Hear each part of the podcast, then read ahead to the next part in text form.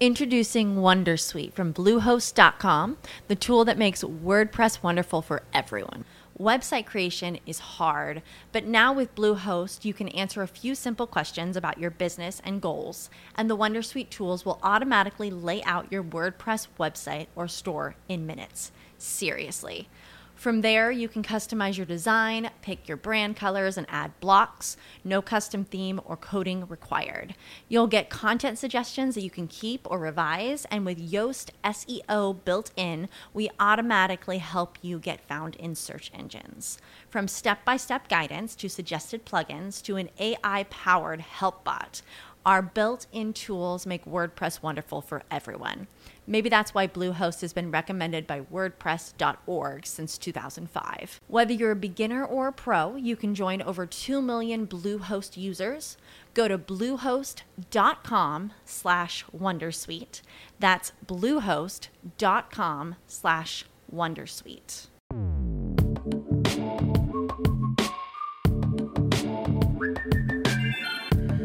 Saludos intrépidos. Esta es la séptima vez que grabo esta parte, porque he empezado el año y no me sale.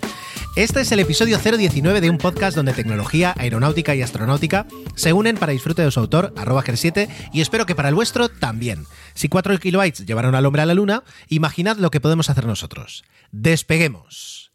Bueno, pues eh, eh, al, final creo que sí ha quedado bien. Debo reconocer que a lo mejor tendría que cambiar el nombre, porque lo de llevaron al hombre a la luna eh, es algo que a veces mi boca tiene ganas de pronunciar bien y otras veces se, me, traba y, y, hoy, era, hoy era el caso. Al final más o menos ha quedado bien. Em, a lo mejor influenciado por lo que hacen los medios, que constantemente siempre hablan de cuando empieza el año, pues eh, dedican unas palabras para hablar de algo, para el primer niño que ha nacido, la primera calle que han hecho, yo qué sé, cualquier cosa, eh, pues yo le os voy a quitar mm, menos de un minuto, espero, para contaros que también yo he hecho mis propósitos y algunos os los cuento. Eh, uno de ellos, eh, procrastinar menos, eh, ser más productivo, ser más organizado, conseguir tener mi tiempo más, eso, más organizado. Y de esa forma a lo mejor, pues consigo el propósito número dos, que es seguir grabando intrépidos, seguir grabando, comenzar a grabar otros podcasts como 00 y, y más proyectos que me gustaría poner en marcha, pero que sin faltar ninguna a, ninguna de mis obligaciones como, como padre, conviviente, esposo, eh, empleado, por supuesto, pues eh, conseguir combinarlo todo para, para tener más tiempo y, y poder grabar más. Porque si algunos de vosotros disfrutáis con el podcast y yo os doy un, mi más sincero agradecimiento y los que seáis podcasters o tengáis otro, otro proyecto, digamos, eh, eh, que el público disfruta o que una audiencia disfruta, lo sabréis. La verdad es que el agradecimiento que tienes cuando, cuando alguien escucha tu podcast y te lo dice y, además te dice que le gusta, pues es enorme. Es enorme cuando un pequeño proyectito así pues puede entretener a alguien. Así que pues esos son mis propósitos eh, de nuevo año y perder peso, por supuesto.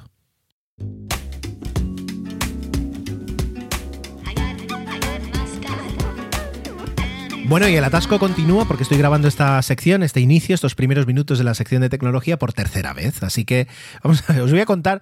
Hoy voy a tener este ejercicio de sinceridad de deciros cuántas veces he grabado algo hasta que más o menos me ha quedado de una forma que, me gusta y que, y que considero como mínimo decente. Os contaba hace un momento, cuando grababa, pero también antes, que eh, pues eh, emitir, poder comunicar es algo que me gusta mucho y que durante varios años dejé de hacer. Y antes de que se iniciara el, proyecto de Intrépidos, eh, que fue más o menos en agosto cuando hablé con, con Emilio, pues yo creo que en julio, cuando tuve vacaciones, estuve mirando... Disculpad, estuve mirando eh, cuáles eran los requisitos y qué tenía que hacer para convertirme o bien en radioaficionado o tener una radio para poder emitir en banda ciudadana, que son dos cosas parecidas pero que no, no es lo mismo. Y al final me atrás un poquito pues por los costes. Eh, los costes de una radio de banda ciudadana o radioaficionado pues eran, no muchos, pero eran. Y la parte de radio aficionado pues tiene un coste de licencia, la demanda ciudadana, la radio era más cara, luego también el equipo, el donde lo colocas, buscarte la antena, etcétera, etcétera. Y al final, es curioso, pero es mucho más barato y mucho más práctico grabar un podcast donde puedes llevar a un montón de gente y grabar lo que tú quieres, que no tener ahora mismo una radio como se hacía pues eh, hace muchos años, hace muchas décadas, cuando tenías este tipo de inquietudes. Es, curioso. Aunque eh, todos los que tengáis eh, más o menos mi edad, yo tengo ahora, me quedan poquitos meses, pero todavía tengo 39 19 años, uh, no meses evidentemente, pues eh, muchos hicimos aquel, decidme que sí, ¿no? Que teníamos el radiocassette que grababa en casa y con los amigos grabábamos cassettes donde imitábamos radios y presentábamos, hacíamos concursos. Eh, yo, yo, lo hice con, con, y ahora que caigo, una de las personas con las que creo que lo hice fue con Santi, eh, cuando teníamos eso, yo que sé, 10 años algo así, no, no lo recuerdo del todo, pero creo que sí. Y, y, bueno, pues de aquellos barros, pues estos lodos. Y por eso estamos ahora mismo en el podcasting. Y ya me he desviado dos, diez, cuatro, diez, dos minutos directamente del tema que quería contaros. Así que venga, vamos, vamos al tema. Vale, eh, dos, bueno, un, un, warning, ¿no? Es decir, un disclosure, full disclosure antes de, comenzar. No pretendo hacer una revisión exhaustiva, ni analizar, ni dar la mejor posibilidad, etcétera, etcétera. Uh, sobre, sobre, el tema de, de los paquetes de, de, fibra móvil y televisión, ¿vale? Simplemente es dar un vistazo, ¿vale? Y, esto surge, como siempre, muchas veces con familiares míos, que están pagando una burrada en Vodafone y yo con esa... que abres el iPad como si fueras a leer ahí la Biblia y les dices, tranquilos, tengo la respuesta, y me puse a mirar eh, diferentes configuraciones y soluciones para que pagaran menos, y realmente, y ahí viene otra parte del, del aviso, eh, no es el mejor, me da la sensación de que no es el mejor momento para cambiar, para ahorrar mucho en, en los paquetes de, de, Internet, bueno, de comunicaciones ¿no? y, y de entretenimiento porque a pesar de que en teoría, y le, leímos con el tema de la pandemia, habían sacado las armas para robar clientes y conseguir, realmente, yo cuando me lo pongo a ver, me da la sensación de que yo hace un año, literalmente hace un año, eh, que me cambié a Yastel, eh, conseguí una tarifa mucho mejor de la que ahora puedo buscar y encontrar en prácticamente ninguna, ningún proveedor. Así que bueno, vamos a, vamos a llegar. Simplemente es comentar, ¿no? a raíz de, de esa búsqueda que hice para mis familiares, pues eh, comentar un poquito lo que veo y algunas cosas que, hacía tiempo que no me ponía a buscar y, sorprenden un poquito cómo han cambiado, eh, a veces para bien, a veces para mal, pero uno ves que, todos los mercados se evolucionan y, y, el de las telecos pues también, evidentemente, ¿vale? Así que vamos, eh, hecho esto, vamos, vamos a ello. Lo primero que quería comentar es por qué, por qué eh, hablo de, de paquetes con televisión y no paquetes sin televisión. Bueno, primero, porque los paquetes sin televisión hay una oferta bastante amplia, es muy sencillo contratar cualquier operador que más o menos por 50 euros te esté dando fibra y móvil y son proveedores que no te dan fijo, no te dan televisión, es todo muy sencillo uh, y ya digo, hay de todo, desde operadores eh, con virtuales de, operadoras mayores hasta operadores más independientes, ¿no? De todo hay. Pero a mí me interesan los paquetes que tienen televisión. ¿Por qué? Por dos motivos. Primero, porque para mí me interesa que tenga televisión. Y ahora explicaremos los motivos. Y segundo, muchas veces cuando intentas ayudar a familiares, que ya digo, yo mmm, voluntariamente me ofrezco, quiero decir, no soy fontanero, no puedo arreglar mmm, averías, pero puedo intentar hacer que la gente pague menos porque me, gusta sobre todo, no es que tenga aquí un, un, don para elegir, para elegir proveedores, pero sí que me gusta trastear y me gusta mirar a ver cuáles son los, los que ofrecen mejores, mejores condiciones, ¿no? Entonces me ofrezco. ¿Qué ocurre? Que muchas veces, pues, ya prácticamente casi todos mis familiares pues tienen ya de siempre un paquete de televisión y no quieren perderlo, lo cual entonces hace que me vaya a estos. Y a mí también me interesa. Y mientras preparaba el podcast, llego no a la conclusión, pero sí a lo mejor a la hipótesis de que a lo mejor me estoy haciendo mayor. Y a lo mejor eh, veo como, no como imprescindible, pero sí como muy importante el poder tener un paquete de televisión, porque realmente desde hace, pues, pues desde que mi hermana en el 93 contrató Canal Plus y luego nos pasamos a Canal Satélite Digital y luego se convirtió en ONO, y, eh, es decir, llegó ONO y cambiamos, y etcétera, etcétera. Quiero decir, desde siempre, desde que yo tengo, yo qué sé, 12, 14 años, eh, eh, hemos tenido una opción de canales más amplia de la que se ofrecía por antena, ¿de acuerdo?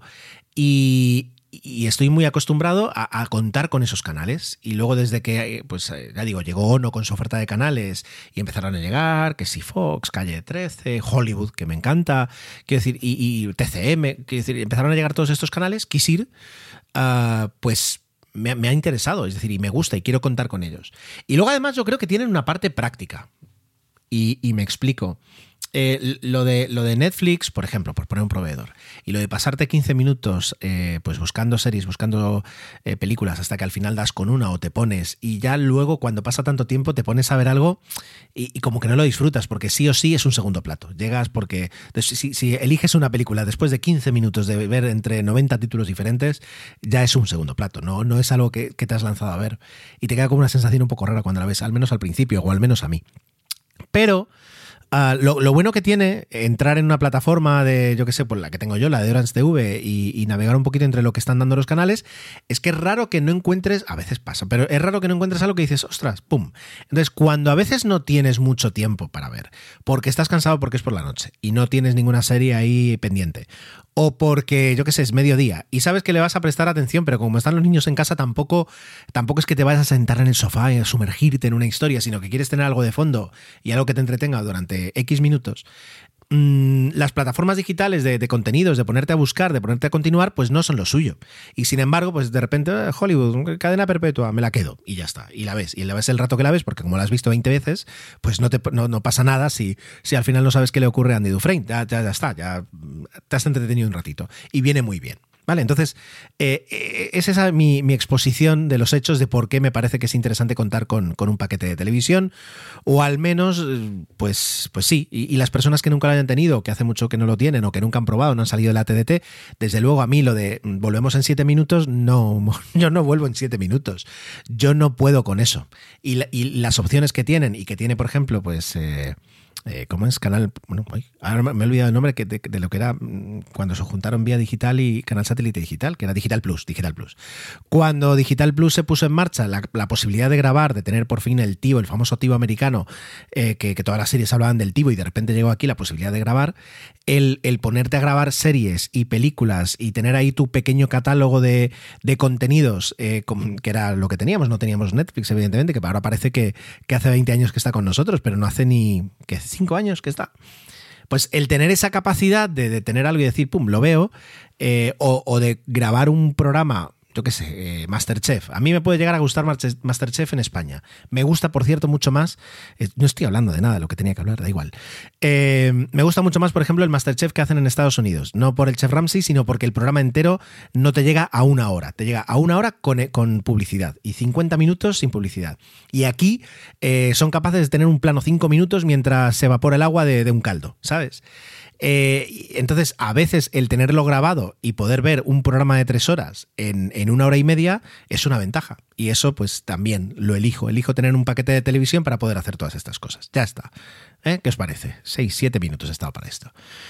Y es el primer punto. Entonces, ah, vamos, vamos allá. Y lo primero que vamos a hacer es descartar, es decir, eh, hablar de las plataformas que no son propias de las, de las telecos, pero que están ahí un poquito para... ¿cómo se dice? Para, para, dar soluciones de televisión a, telecos virtuales o a telecos pequeñas, ¿vale? Vamos, me, entendéis, ¿no? Pues vamos con ellas. La primera es Agil TV, que eh, debo asociar, evidentemente, al grupo Más Móvil porque ahora mismo lo estuve revisando ayer, pues de sus operadoras, así como por ejemplo Pepefon no te ofrece televisión, no puedes contratar televisión, tanto con Yoigo como con Más Móvil propiamente, sí tienes la posibilidad de contratar televisión. Y lo que ellos te dan es eh. Yo tuve Yoigo durante un año, sí, un año en casa dándome servicio de internet y eh, pues contraté Agil TV porque ya digo, tenía, tenía ganas de, poder verlo. Vale, pros y contras. Es verdad que pues fue mi primer deco de Android TV que tuve. Luego es verdad que el de Orange también es, aunque ahora no lo tengo puesto y que mi tele ya es Android TV, pues fue, mi, primera experiencia con Android TV. Aunque el deco que ellos te dan tiene un Android TV muy capado, con una interfaz que no es la propia de Android TV, es decir, solo lo tienes de fondo. Sí es verdad que te ofrece la Play Store, pero luego no tienes acceso ni siquiera a todas las aplicaciones. En ese aspecto no, no disfrutas al 100% de lo que es un, Android TV, ¿vale? Em, la idea está bien y la idea es que a ese deco le conectes la antena te ofrece los canales de, la TDT, evidentemente, luego te ofrece un bueno, una serie de utilidades para poder disfrutar de, otros canales, llegado el caso, y em, sobre los canales de TDT tiene la ventaja que te permite grabar, reproducir y, y rebobinar, ¿vale? Es decir, es, es, un poquito, es decir, se queda a la mitad de lo que podría ser una plataforma normal de televisión, como la de Orange, como la de Movistar o como otra que comentaremos ahora más adelante. ¿Vale? ¿Cuál es el problema? El problema es que no te ofrece ningún canal más, aparte de, los que tengas en la TDT. Es una TDT vitaminada quienes estén acostumbrados a disfrutar de la TDT es una ventaja, es, es, algo que ganas. Pero para los que, para los que mm, no, para los que venimos de otros, el tener de repente eh, pues eh, solo esos canales, pues eh, evidentemente enseguida faltaban. En su momento, ahora no lo sé, tenían ofertas conjuntas con Sky TV. ¿Vale? Entonces, con Sky, tú podías contratar el paquete de Sky, yo lo contraté, me salió baratísimo, creo que pagué 21 euros por por, un año. Ah, no, no, es decir, sé, que me salían menos de 3 euros al mes. ¿De acuerdo? Y Sky te ofrecía en directo algunos canales más. ¿Vale? No voy a entrar, es decir, no, quiero entrar demasiado eh, en, qué canales ofrece, pero bueno, sí, sí tenía. Aunque fíjate, ahora acabo de entrar, eh, acabo de entrar, por favor, en la página de Sky, porque no pensaba hablar de Sky, solo de Agil TV, y veo que me dice que Sky ya no está disponible en España por favor tenga en cuenta la siguiente información. Reembolsos, cancelaciones, Sky TV Box, eh, bueno, pues eh, se acabó, se acabó Sky. Eso no lo sabía, lo siento. Esto es cosas del, directo. No me extraña. El problema de Sky era que ofrecía unos canales, pero eran unos canales que cualquier otra plataforma también te los ofrecía y que sin embargo no podías ni grabar, no podías pausar, no podías rebobinar. Entonces se quedaba un poquito a la mitad de lo que tú esperabas, por lo que estabas pagando. Eh, luego además, por último, tenía un, bueno, tenía un, un catálogo de películas, un catálogo de series. Eh, pero era también bastante limitado. Estaba bien, pero era bastante limitado. Lo bueno que tenía era que era una buena interfaz. Y antes de continuar, pues eh, en este alarde de sinceridad, me he cargado 10 minutos de podcast porque prácticamente estaba hablando yo de mi vida y no aportaba nada, ¿vale? Así que vuelvo, vuelvo a comenzar. El tema, Sky ya no está. En Agil TV eh, tenías Sky, luego mm, había una oferta de Rakuten que por un euro al mes que también contraté pero tenías, es decir, al final era un poquito, pues era un Android TV en el que saltabas de aplicación en aplicación para ver los contenidos. Entonces, ¿qué era lo que no tenías? Pues no tenías ese zapping grande, largo, con un montón de canales, que si vienes de Movistar estás muy acostumbrado, tienes muchos y, mm, digo, muchos y buenos canales allí, y de repente dejas de tenerlo. Y tienes solo la TDT y lo que te puede aportar Skype, que, que Sky, que encima Sky, eh, ya digo, no permitía grabar y entonces no podías disfrutar un poquito de algo para después, ni podías ver al inicio, volver al inicio de algo si llegabas y te lo estabas perdiendo. No tenía la, funcionalidad. Y ese fue el motivo por el que al final me, decanté por, por Yastel y me fui de, de, Yoigo. Y se lo dije, lo típico, ¿por qué se va? Digo, no, no, si yo con Yoigo estoy muy contento, pero no con Agile. Eso va a hacer que ahora cuando entremos más en materia enseguida, y lo, voy a cortar, directamente descarte todas las ofertas de, packs de, de, móvil, fibra y televisión del grupo Más Móvil, porque tanto Más Móvil como Yoigo ofrecen Agile TV y mi experiencia no, no me permite recomendar el producto. No digo que sea malo, simplemente que no lo puedo recomendar. ¿vale? La segunda plataforma que me he encontrado hace poco que, que, digamos está preparada para operadores es justamente cuando me puse a mirar ofertas de electricidad, en realidad, de un operador local que hay en Mallorca que se llama U Energía, U Energía, y que mm, Aparte, pues te ofrece fibra móvil, como un poquito todos esos operadores virtuales que, se abren a, ofrecer más servicios, y también televisión. Y me asombró. Y dije, a ver, ¿qué, ofrecen? Bueno, pues resulta que hay otra plataforma que se llama eh, TV App o TV App, TVUP, que básicamente también te ofrece un deco Android, te permite eh, tener una TDT vitaminada, todo esto se parece mucho a, a, a ¿vale? Pero ¿dónde cambia? Cambia en que luego te ofrece un paquete de canales, como pueden ser, los digo así rápido, el canal Hollywood, Odisea, Sol Música, Sol Música, Historia, Canal Cocina, De Casa, AMC, Somos, Dark, Canal Panda, AXN y AXN White. Bueno, claro, esto ya es otra cosa, es decir, porque ya tienes varios canales de series, varios canales de cine, eh, un canal, es verdad que, bueno, pero al menos tienes un canal eh, infantil, mm, tres de documentales, bueno, con esto ya puedes hablar, con esto ya es verdad que no tienes todo lo que quieres, pero ya está. Y en casa, por ejemplo, que el canal Hollywood es el como el, el de cabecera, el hecho de que esté, buena señal. La ventaja que cuesta 8 euros, es decir, teniendo en cuenta que otras plataformas te cargan más pasta por, por, por tener la televisión, el precio de TV App es de 8 euros al mes, impuestos incluidos, sin ningún tipo de permanencia, como puedo leer, leer ahora mismo en, en la página de U Energía, ¿vale? Así que, bueno, ahí queda, es interesante, ¿vale? vamos allá y continuemos, ¿de acuerdo? Eh, continuemos con, las plataformas. Si entráis en Rastreator y ponéis, pues quiero buscar eh, ofertas de, telecos, ¿no? Y, pones el código postal, en mi caso, en Baleares, eh, y, mm, ordenas por más económicos, desde luego los primeros van a aparecer varios, te van a aparecer varios, varios paquetes de, más móvil, ya sea de Yoigo, pero sobre todo de más móvil. Ya digo, yo los tengo que descartar, tienen muy buenos precios, pero los tengo que descartar por el tema de TV. Luego nos vamos a otras plataformas que es en este caso la teleco que yo tengo, que es Yastel. Yastel, y ahora os cuento, digamos, de dónde parto, y lo voy a hacer muy rápido. Yo tengo una tarifa que Yastel ya no tiene, ya no ofrece que es, se llamaba la doblemente irresistible y eran eh, minutos y gigas ilimitados en dos líneas de móvil, fijo, 100 megas de fibra y bueno, y eso costaba 59 euros. Cuesta, a mí cuesta 59 euros. Y luego le sumo 15 euros por la tele, o sea que 74 euros, 74,90. Claro, ahora viendo un poquito el percal me doy cuenta que tengo una muy buena tarifa. Teniendo en cuenta que si sumo lo que yo pagaba antes en Movistar más mi línea que no iba por Movistar eran 125 euros, el ahorro fue claro, eran pues prácticamente 50 euros al mes, me merecía muchísimo la pena. Si ahora tuviera que saltar a otra operadora, ya digo, justamente esta de U-Energía, eh, bajando un poquito los gigas, etcétera, etcétera, me ofrece algo mejor, eh, pero ya pierdo algunos canales de televisión, etcétera, etcétera y realmente es un ahorro de que pueden ser 10 euros al mes, ¿no? Ya no, no tiene lo mismo.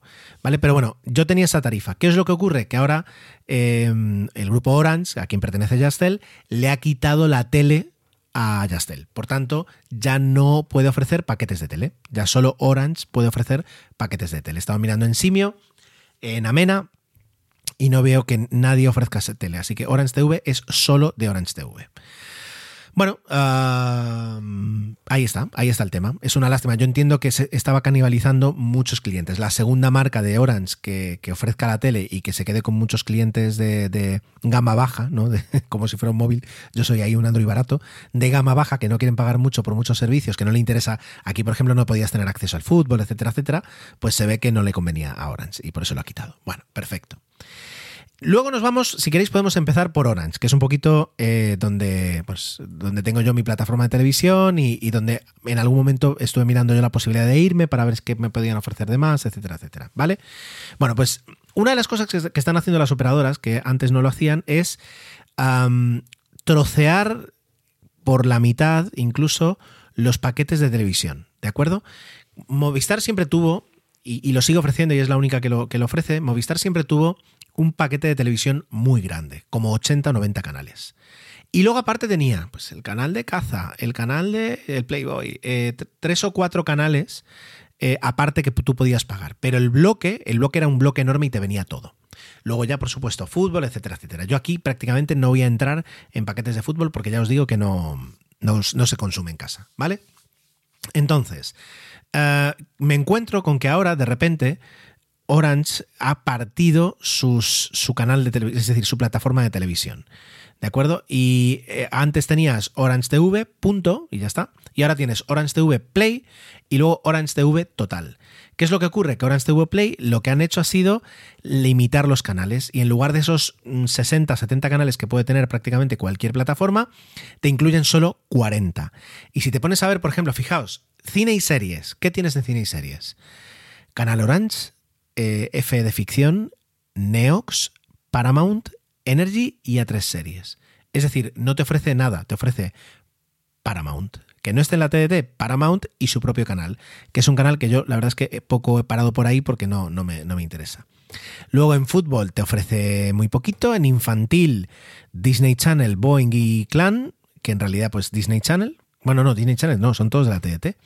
Documentales, es todo, es que ahora lo estoy mirando y son todos de la TDT. Que no esté en la TDT. Introducing Wondersuite from Bluehost.com, the tool that makes WordPress wonderful for everyone. Website creation is hard, but now with Bluehost, you can answer a few simple questions about your business and goals, and the Wondersuite tools will automatically lay out your WordPress website or store in minutes. Seriously. From there, you can customize your design, pick your brand colors, and add blocks. No custom theme or coding required. You'll get content suggestions that you can keep or revise, and with Yoast SEO built in, we automatically help you get found in search engines. From step by step guidance to suggested plugins to an AI powered help bot. Our built in tools make WordPress wonderful for everyone. Maybe that's why Bluehost has been recommended by WordPress.org since 2005. Whether you're a beginner or a pro, you can join over 2 million Bluehost users. Go to bluehost.com slash Wondersuite. That's bluehost.com slash Wondersuite. Okay, round two. Name something that's not boring. A laundry?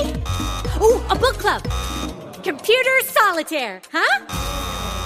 Ah, oh, sorry, we were looking for Chumba Casino.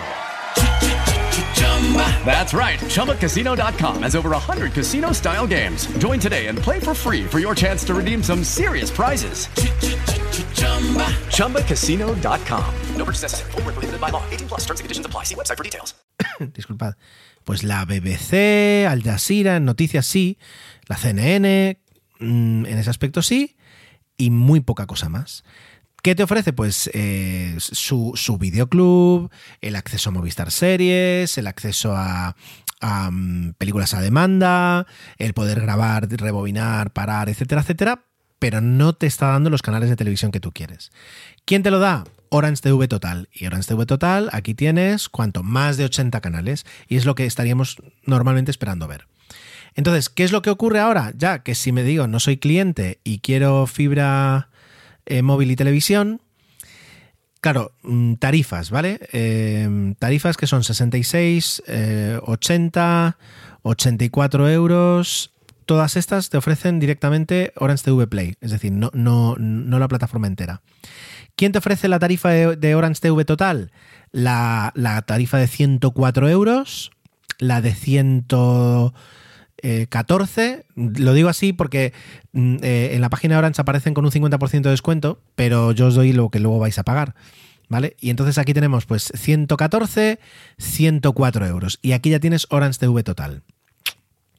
Y luego si te vas a tarifas más bajas, eh, donde no tienes todo ilimitado, etcétera, etcétera, pues la de, la de 44, la de 52, la de 62, todas estas tienen Orange TV Play y ya te tienes que ir a la de 88 euros para tener algo que es más o menos lo que yo me podría interesar, que es fibra 600 megas, dos líneas móviles con 30 gigas y llamadas ilimitadas, Orange TV total, me incluyen el fútbol, me lo podrían quitar y no pasaría nada, y me, me ponen 2 euros de descuento y se lo cojo para no tener el fútbol. Netflix HD incluido y Amazon Prime 24 meses. Bueno, pues mira, esta tarifa mmm, es interesante. Y yo podría llegar a hacer números, teniendo en cuenta que pago Netflix y que pagamos, pagamos Amazon Prime, pues estamos pagando, son 12, 12 y 4, 16. A 88 le quito 16 y me quedan 72 euros. Pues mira, 72 euros sobre los 75 que pago y encima tengo, pierdo gigas, pero tengo 600 megas de, de, de fibra. Pues mira, pues eh, oye, esta no la había visto. Esta sí que merece la pena. Pues esta es una tarifa que la verdad es que está muy bien, quiero decir, pero claro, son 88 euros. Y como no te interese Netflix y Amazon, eh, pues estás ya perdido. Que a los dos años pierdes Amazon, da lo mismo. Dentro de dos años vete tú a saber dónde estamos y qué operador tenemos. Pero con 88 euros que tengas las dos cosas merece la pena. Si no pensabas tener Netflix o Amazon o compartes Netflix y si no te interesa, pues son 88 euros que vas a pagar, ¿vale? Se llama la tarifa Love Total. ¿Vale? Y esto es un poquito lo que tienes en, en Orange. Si nos vamos a, a, Vodafone, Vodafone también ha troceado sus paquetes y es incluso más complicado. ¿Cómo no? Yo le tengo cierta tirria a Vodafone, lo voy a reconocer, porque me hicieron algo... Bueno, ¿a quién no le ha hecho Vodafone una, una trastada? Y a mí me la hicieron muy gorda en un momento además que yo tenía que tener seguridad de que tenía mmm, iba a tener mi móvil disponible y entonces dije Nevermore. Y no la he vuelto a tener desde 2017. ¿Vale? Entonces, Vodafone, ¿qué es lo que ha hecho? Pues ha creado packs. ¿Vale? Es decir, no tienes un, núcleo, es decir, como, si fuera una carrera, ¿no? no tienes unas troncales a los que luego le añades unas optativas, sino que directamente lo que tienes son packs. Y tiene pack, el pack serie fans, el pack serie lovers, el pack cine fans, el pack documentales, el pack peques, el pack más series, el pack caza y el pack adulto. ¿Vale? Mm, no sé qué decir. He hecho una mini pausa para poder abrir todas las pestañas que hacían falta para comentarla de forma rápida, ¿vale? Eh, el pack serie fans, que son 10 euros al mes, te incluyen, eh, bueno, HBO, pero que eso ya es aparte, digamos, porque casi todos los, los paquetes de, Vodafone te lo incluyen, pero bueno, si vamos a los canales, a los canales que te va, que te va a dar, ¿qué tienes? Pues tienes, aquí está, todos los canales incluidos. Fox Now, AXN Now, TNT, Fox, AMC, Sci-Fi, Calle 13, XN y XN White.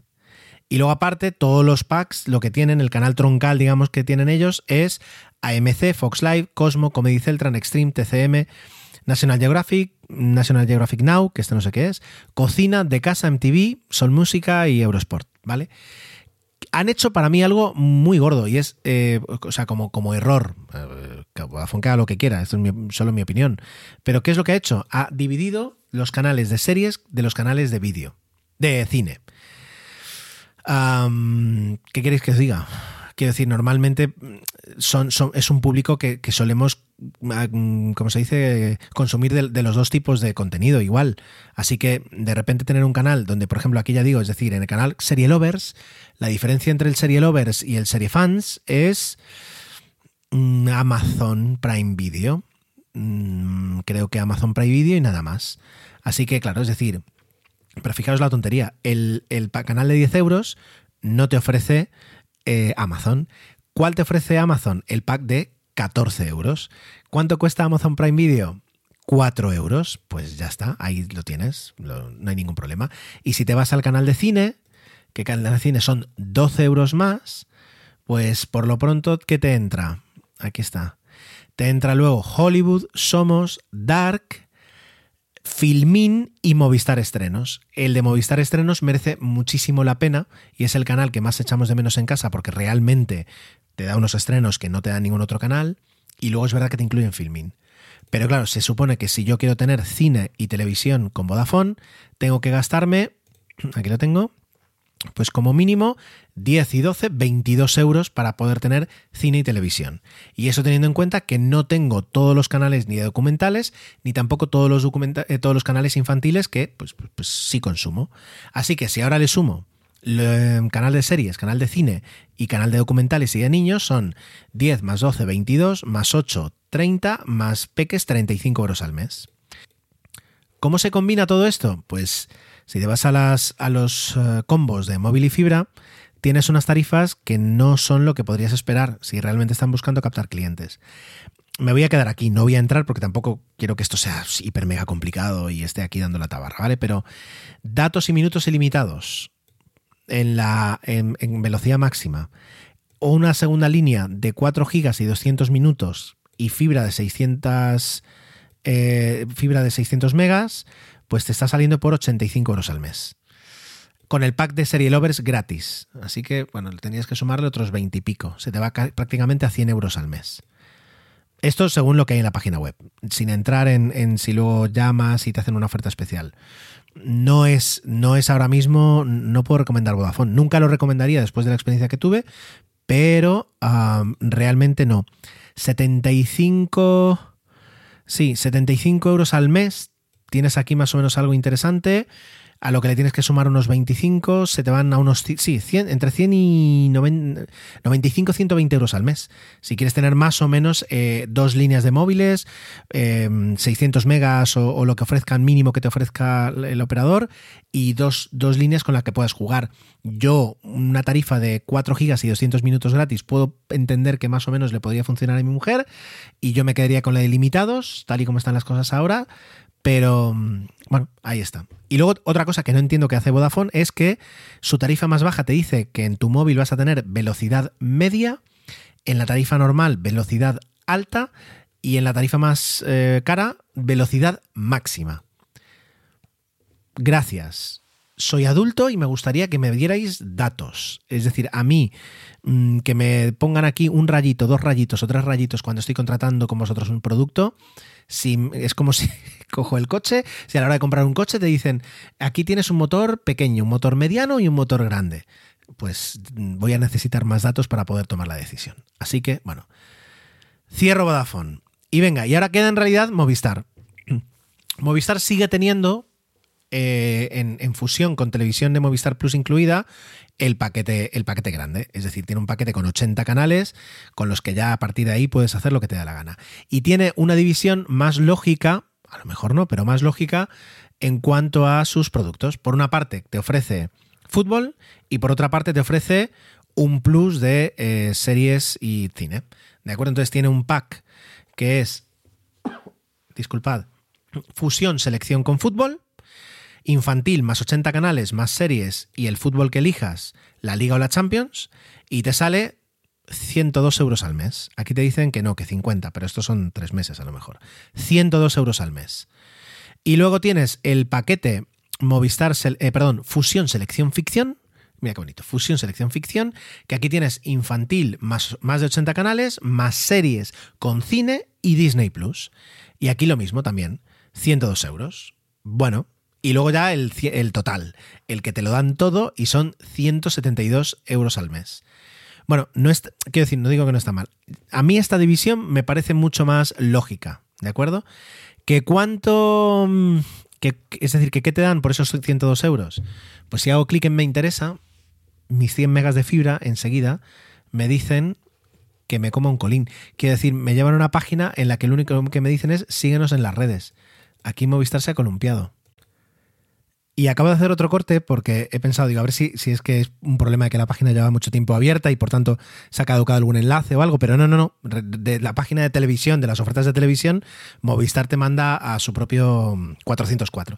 Así que nada, he aprovechado el corte para venirme aquí a, a la gama de ofertas y la gama de tarifas que tiene Movistar, a su, a su, a su favor voy a decir que me gusta mucho el, buscador que tiene porque te permite filtrar como si estuvieras en Booking, pero filtrar por qué tipo de canales, qué tipo de ofertas quieres.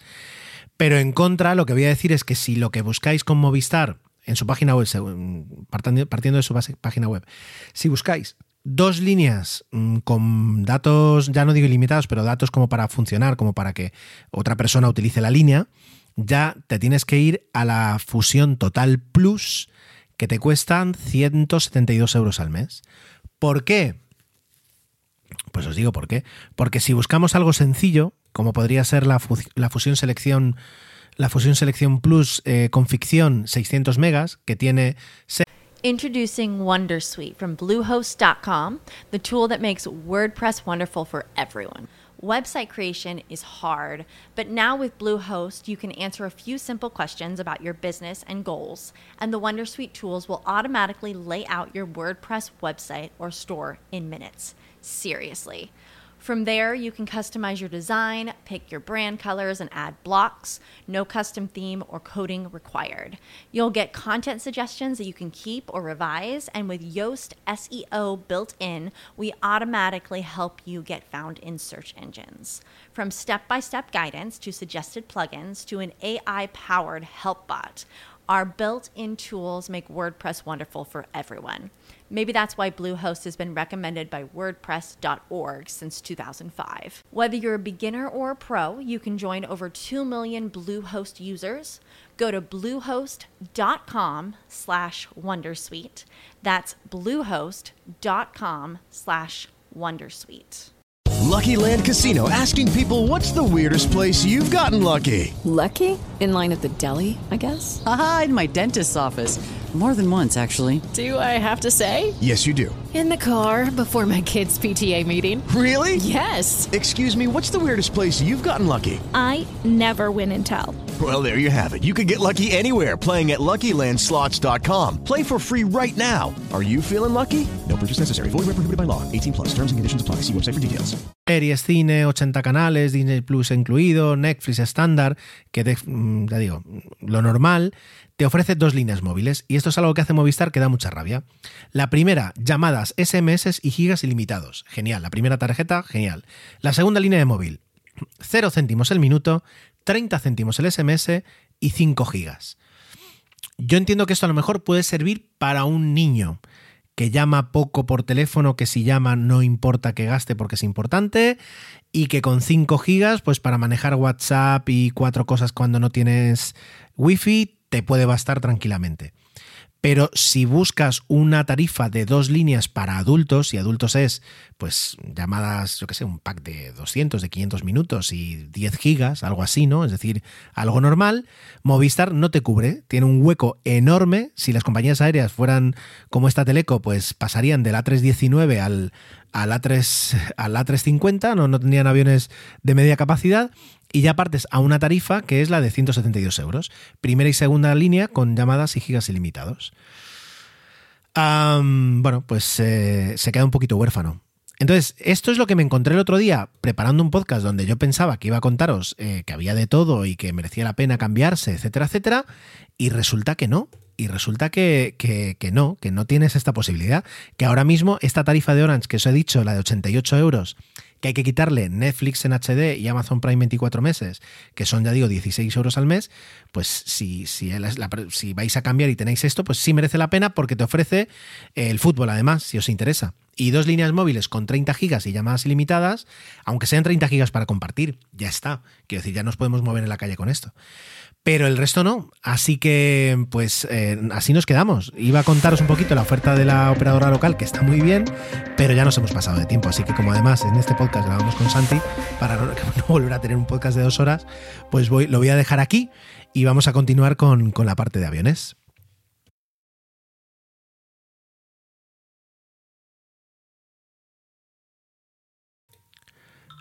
Yo intentando acuñar poco a poco en las secciones los nombres de las acciones, tecno, aéreo, astro, para que luego me despida diciendo vamos con los aviones. Pero realmente es que hoy, voy a hablar de un avión. Y es un avión muy especial que la verdad es que me hubiera gustado volar en su momento en él, pero y no, no volé, y ya no voy a poder, no creo que haya muchos aviones todavía en servicio, pero es muy especial por dos motivos. El primero es porque es el origen de Airbus, es el primer Airbus. Y el segundo es eh, porque creó otro espacio muy importante, creó otro nicho y fue otra, otro escalón más en, conseguir la aviación comercial que tenemos hoy en día. ¿Vale? claro, eh, a día de hoy, eh, si pues no os gusta mucho toda la parte de aviación o no sois muy fans de la parte de la aviación y escucháis el podcast y os, puede interesar, pero vamos, no, no, no es lo que más os gusta, eh, si yo os pregunto cuáles son los dos mayores fabricantes de aviones del mundo, aviones comerciales, yo creo que casi todos diríais que Boeing y Airbus. Que no sé por qué. disculpad, me voy a decir Airbus porque es esta pronunciación española tan rara que tenemos, porque o digo Airbus o digo Airbus. Así que bueno, me voy a quedar con Airbus porque es un poquito la, forma en la que lo he escuchado siempre, ¿no? Eh, pero bueno, va, a lo que iba. Sí, son los dos mayores fabricantes a día de hoy, pero no siempre fue así. De hecho, hace 30 años, eh, pues estaba Airbus, pero sobre todo también estaba McDonnell Douglas y Boeing. Eran los dos, dos fabricantes eh, estadounidenses. Claro, Airbus empezó con un modelo y empezó con un modelo muy importante. Y también a, las personas a las que menos le interesa esta sección, si yo os pregunto si se sienten cómodas o ven natural y normal, pues realizar vuelos largas distancias, ya sea por Europa o por, o por o sobre el Atlántico o en América, en, en aviones de dos motores, pues eh, lo normal es que me digáis que sí, no veis nada raro. Sin embargo, eh, también fue, eh, era extraño hasta hace unas décadas utilizar aviones de dos motores para el trabajo que solían hacer los aviones de cuatro motores. Y aquí también Airbus, el Airbus A300 fue pionero. Así que vamos a hablar del Airbus A300, el primer Airbus, ¿vale? En los años, y, voy a intentar ser, rato, ser rápido, ¿vale? antes, de, antes, del Airbus A300, ¿qué es lo que había en Europa? Pues antes del Airbus A300 en Europa había una industria en decadencia. En los años 50, las empresas tanto del Reino Unido como de Francia, como de Holanda, incluso un poquito en Alemania, pero sobre todo en Reino Unido, en Francia y, en, un poquito en Holanda, con Fokker, se habían hecho un hueco. Recordemos, el primer avión a reacción de pasajeros que voló en el mundo era un avión británico, el Air Comet, que algún día podríamos hablar de él. Pero eh, a pesar de ser pioneros, el primer avión con dos motores en cola eh, como vemos muchas veces ahora en muchísimos aviones, fue un avión francés, el, el, el Caravelle, el Sudaviación Caravelle. Entonces, eh, mm, e- es- ese primer impulso que hubo tras la, tras la guerra, tras la Segunda Guerra Mundial, cuando se empiezan a desarrollar en los años 50, eh, finales de los 40, se empieza a ver, oye, el, el- el jet, el motor, el motor a reacción es una pasada, a principios de los 60 se empieza a trabajar, perdón, a principios de los 50 se empieza a trabajar y para mediados se empiezan a presentar modelos muy interesantes. Entonces, en esa década parecía que Europa iba a tener un, un puesto destacado. Pero, ¿qué ocurre? Que cuando Estados Unidos eh, se pone en marcha, empieza a preparar sus modelos.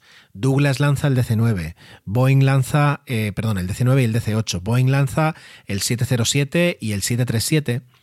Eh, son modelos que son igual de buenos a lo mejor que los, los europeos, pero con una diferencia. Y es que los estadounidenses tienen una capacidad de producir en masa y de servir a clientes que no tienen los europeos. Y luego los Estados Unidos se mueven en masa y las compañías enormes americanas compran modelos americanos a lo bestia.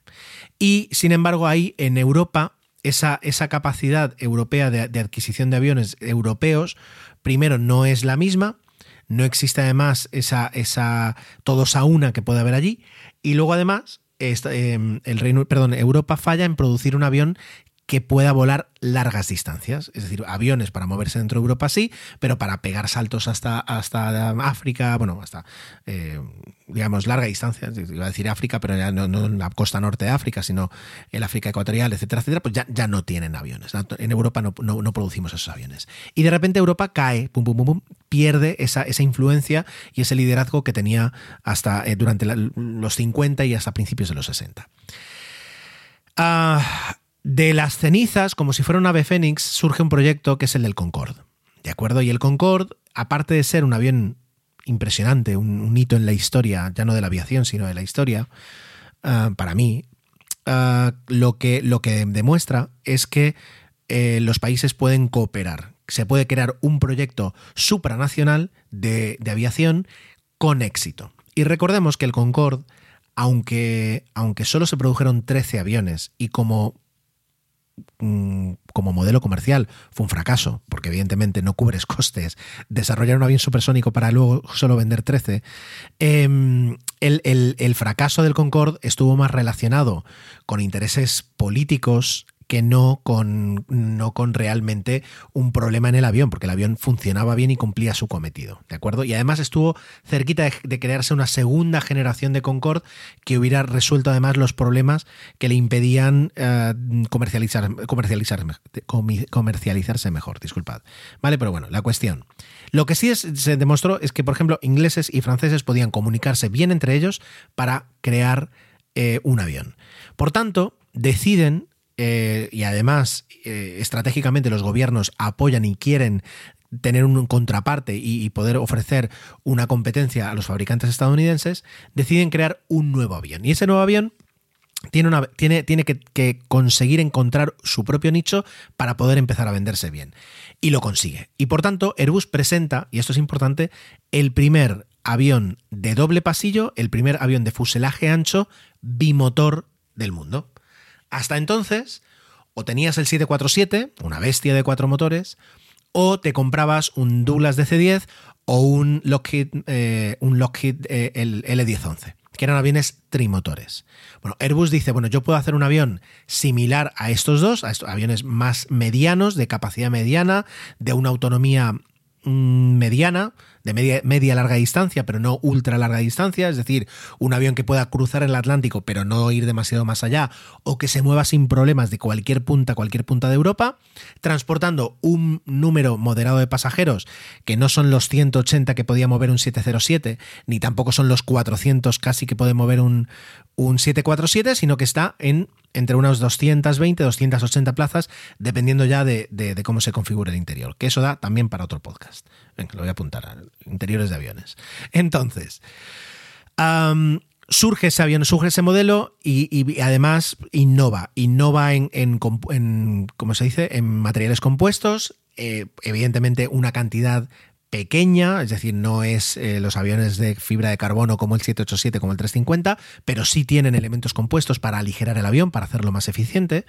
Luego eh, utiliza turbinas, los motores de última generación que tenía General Electric, un fabricante americano, y eso ahora enseguida vendrá, vendrá por él y eh, sigue innovando en cuanto a automatización, en cuanto a piloto automático, es decir, es un avión muy innovador y muy moderno. O sea, en ese aspecto cubre un buen nicho, innova lo suficiente para ser atractivo y luego además lo que promete es menor consumo, porque ofrece unas capacidades parecidas a las de un DC-10 o un L10-11, pero con un motor menos. Y evidentemente eso hace que primero el avión consuma menos, pero luego el mantenimiento sea más barato, porque tienes que mantener dos motores en lugar de tres. Es decir, eso es, eso es básico, ¿vale? Es decir, eso es, eso es así. el avión tiene un, problema eh, al principio que prácticamente lo sentencia a muerte, y es que no se vende en Estados Unidos. ¿De acuerdo? Y eh, estamos en un momento en el que las compañías estadounidenses tiraban muchísimo de la demanda. Y aunque las europeas podían realizar algunos pedidos, em, nada, nada como tener un buen pedido de un cliente estadounidense. Estamos hablando de el año 72, 72, 74, cuando Introducing Wondersuite from Bluehost.com, the tool that makes WordPress wonderful for everyone. Website creation is hard, but now with Bluehost, you can answer a few simple questions about your business and goals, and the Wondersuite tools will automatically lay out your WordPress website or store in minutes. Seriously. From there, you can customize your design, pick your brand colors, and add blocks. No custom theme or coding required. You'll get content suggestions that you can keep or revise, and with Yoast SEO built in, we automatically help you get found in search engines. From step by step guidance to suggested plugins to an AI powered help bot, our built in tools make WordPress wonderful for everyone. Maybe that's why Bluehost has been recommended by WordPress.org since 2005. Whether you're a beginner or a pro, you can join over 2 million Bluehost users. Go to bluehost.com slash wondersuite. That's bluehost.com slash wondersuite. Hello, it is Ryan, and we could all use an extra bright spot in our day, couldn't we? Just to make up for things like sitting in traffic, doing the dishes, counting your steps, you know, all the mundane stuff. That is why I'm such a big fan of Chumba Casino. Chumba Casino has all your favorite social casino style games that you can play for free anytime, anywhere with daily bonuses. That should brighten your day a little. Actually, a lot. So sign up now at chumbacasino.com. That's chumbacasino.com. No purchase necessary. BGW. Void were prohibited by law. See terms and conditions 18 plus. Lanza el modelo, ¿de acuerdo? Eh, Airbus inicia una campaña, mueve el avión por todo el mundo, la gente le dice muy bonito, pero tenéis un problema y es que sois una compañía recién nacida, no sabemos cómo va a ir. Este avión nadie conoce eh, cómo va a funcionar, si va a ser un avión que se va a mantener bien, si va a ser un avión que va a dar muchos problemas. Quiero decir, todo eso Lo, dificulta muchísimo el que se pueda el que se pueda comercializar. Y es verdad que, claro, es decir, tú compras un avión de una compañía, una empresa nueva, a los cinco años quiebra, te quedas con ese avión y luego ponte tú a conseguir piezas de repuesto, a que te certifiquen cosas, a que te resuelvan dudas. Es, una apuesta, es una apuesta. Y entonces, ¿qué es lo que hace Airbus? Pues eh, a esa apuesta que tenían que hacer las compañías aéreas, ella responde la compañía, a la empresa, con otra apuesta y es que le alquila gratis a una compañía estadounidense cuatro aviones para que los opere durante seis meses. Entonces, durante seis meses, la compañía Eastern, que era una compañía de renombre en aquella época, que además es, bueno, la verdad es que tiene su solera esa compañía y tiene su historia, opera los aviones durante seis meses. Y claro, el que se los venda gratis, pues resuelve un problema que tenían, y es que eh, al público estadounidense decir estás volando en un avión que no es estadounidense era un problema, porque allí pues lo típico, hay que comprar americano, nada como los fabricantes de aquí, estás trayendo un avión de fuera, robando puestos de trabajo, etcétera, etcétera. Y eso tiene un coste en la imagen de la, de la compañía, siempre. Pero en el momento en el que el avión te está saliendo gratis, asumes ese coste. Y Eastern se queda encantada y eh, termina realizando, cuando termina el periodo de prueba, un, un, pedido por 23 aviones, cuando es el pedido más grande de aviones no estadounidenses que había hecho una compañía de allí. Claro, a partir de ese momento, cuando alguien tira la primera piedra, todo es mucho más fácil. Y, todo, y, decir, y todos se lanzan a comprar eh, el Airbus A300. Termina siendo un éxito de ventas y termina siendo un éxito en la operación. Las compañías quedan muy contentas con ese avión, ¿de acuerdo? Además, y, y esto da para otro episodio, eh, es el primer avión que consigue una regla, es decir, una autorización ETOPS extendida. Eh, Ya digo, algún día entraremos en esto, pero lo que supone es que básicamente, básicamente, a la hora de volar, te puedas alejar de los aeropuertos alternativos. Es decir, cuando tú, imaginemos, es decir, un símil muy sencillo. Imaginemos que nosotros volamos con un coche y el coche tiene uh, un problema, una condición, y es que si le falla una pieza, la autonomía del coche desciende muchísimo y de poder hacer 800 kilómetros con un depósito pasamos a poder hacer solo 100 o 60 o 80. Por tanto, necesitamos a la hora de trazar nuestras rutas y sabiendo que esa pieza podría fallar, porque tenemos que asumirlo, porque queremos ser muy seguros, a la hora de trazar nuestras rutas por carretera para ir de una ciudad a otra, debemos no alejarnos a más de X kilómetros de una gasolinera. Y por tanto siempre condicionamos la duración de nuestras rutas y la longitud de nuestras rutas a pasar cerca de ciertas gasolineras. Bueno, pues con los aviones pasa lo mismo y con los motores y con los aeropuertos. Ya llegaremos un día y hablaremos de ETOPS tranquilamente.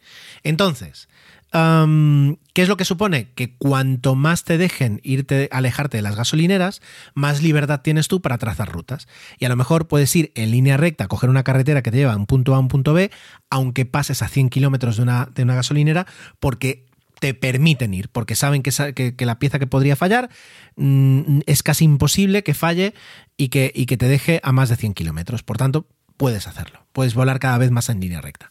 En su momento, la regla general, años 70, finales de los 70, principios de los 80, era 60 minutos. Y eso condicionaba muchísimo, muchísimo las, operaciones de los aviones que tenían solo dos motores. Los, claro, porque era el motor lo que podía fallar. Por tanto, es decir, lo que querían era que pudieras tener redundancia de motores. Un avión que tenía cuatro, si le fallaba uno, pues podía continuar porque la probabilidad de que le fallara el siguiente motor era muy baja, tenía otros tres. Pero si un avión de dos motores le falla uno, si le llega a fallar el segundo, entonces tenemos un problema. Todo eso hablaremos del tema de las setups.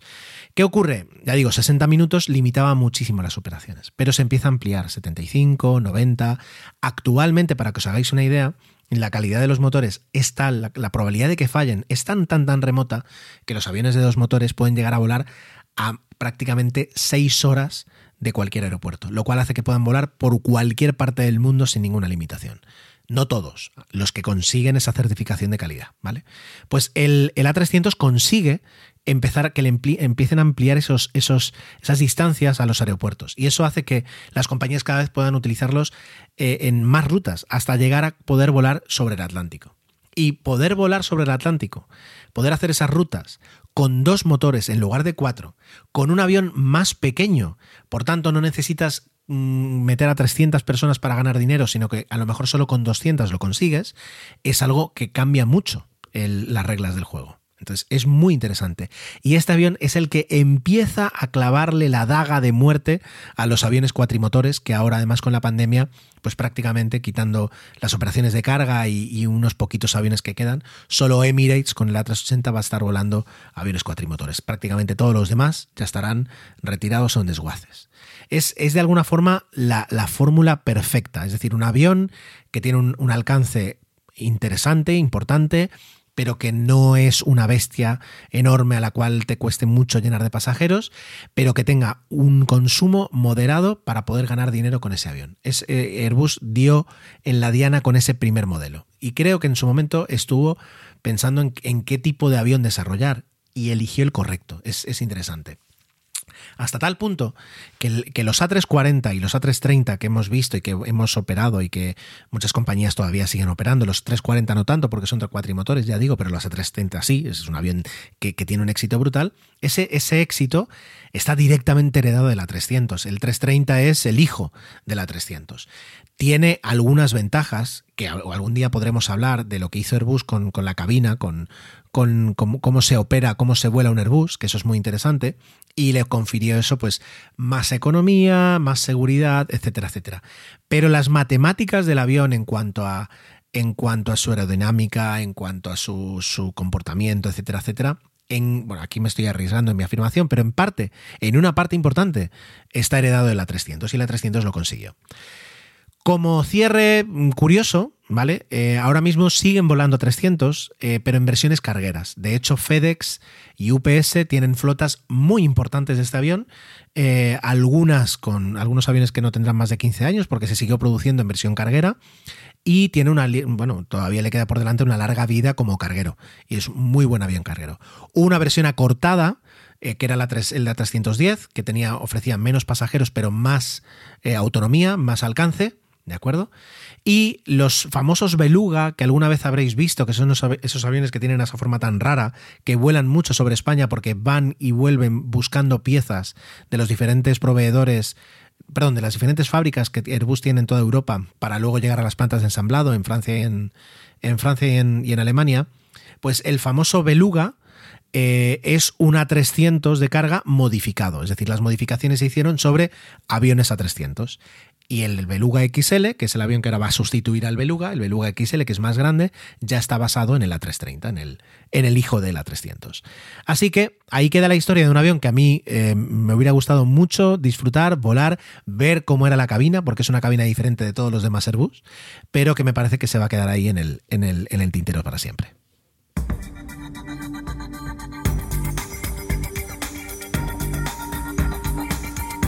Os decía hace unos cuantos minutos que, no me quería extender porque era un podcast donde además participaba Santi y siempre normalmente se extienden más. Bueno, pues cosas del directo. Como estamos grabando, estoy grabando al final eh, el domingo por la noche con ganas de sacar este, este episodio el 4 de enero, que son fechas todavía complicadas.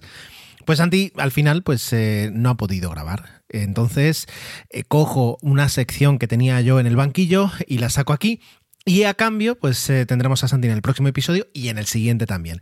Y así de alguna forma, pues tenemos todos nuestra dosis eh, aeroespacial eh, regulada, ¿de acuerdo? Además, Santi nos iba a hablar y lo tiene preparado sobre las dos sondas que primero han abandonado, que han abandonado ya por primera vez el sistema solar, que son las dos sondas Voyager, que tienen toda una historia eh, fantástica, hasta una película de Star Trek basada en una de ellas, y merece mucho la pena dedicarle tiempo y dedicarle el cariño que le dedica a Santi a todos sus temas, ¿vale? No es que no le dedique yo cariño a las cosas, pero bueno, entendéis la diferencia, ya la veis cuando, cuando la escucháis. Vale, pues yo os voy a contar la historia de otra empresa que está consiguiendo un hito eh, que está prácticamente a puntito de conseguirlo y que lo ha arañado, pero le ha faltado muy poco para conseguirlo, ¿de acuerdo? Es la historia de Astra.